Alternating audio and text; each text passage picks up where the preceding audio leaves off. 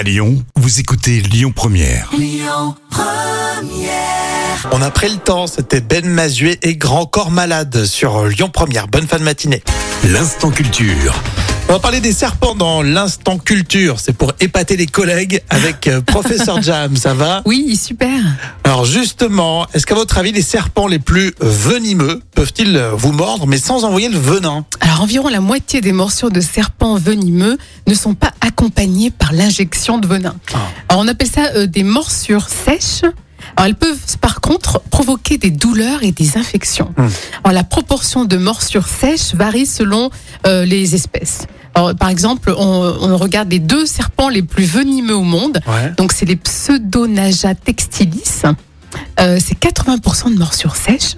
Et ensuite on a les taipan, c'est 5%. D'accord, alors si j'ai bien compris, les ils- ils- quand ils te mordent, ils t'envoient la purée, quoi. Ah ouais. Ils t'envoient tout ce qu'ils ont. Ils mitraillent. Ouais, J'étais persuadé qu'à chaque fois que le serpent il te mordait, s'il était- il avait la capacité de t'envoyer du, du venin, il le faisait Et systématiquement. Ah bah non, bah tu vois, j'ai ouais. Bah, c'est génial. Enfin, j'ai appris un truc grâce à toi, Jam. Bah écoute, avec plaisir, Et j'ai hâte d'être à l'apéro pour le sortir, ça. Tu vas effrayer pas mal de monde là. La suite avec Amaury Begret pour les infos à midi sur Lyon Première. Et puis on écoute Candy Station. Écoutez votre radio Lyon Première en direct sur l'application Lyon Première, lyonpremière.fr et bien sûr à Lyon sur 90.2 FM et en DAB+.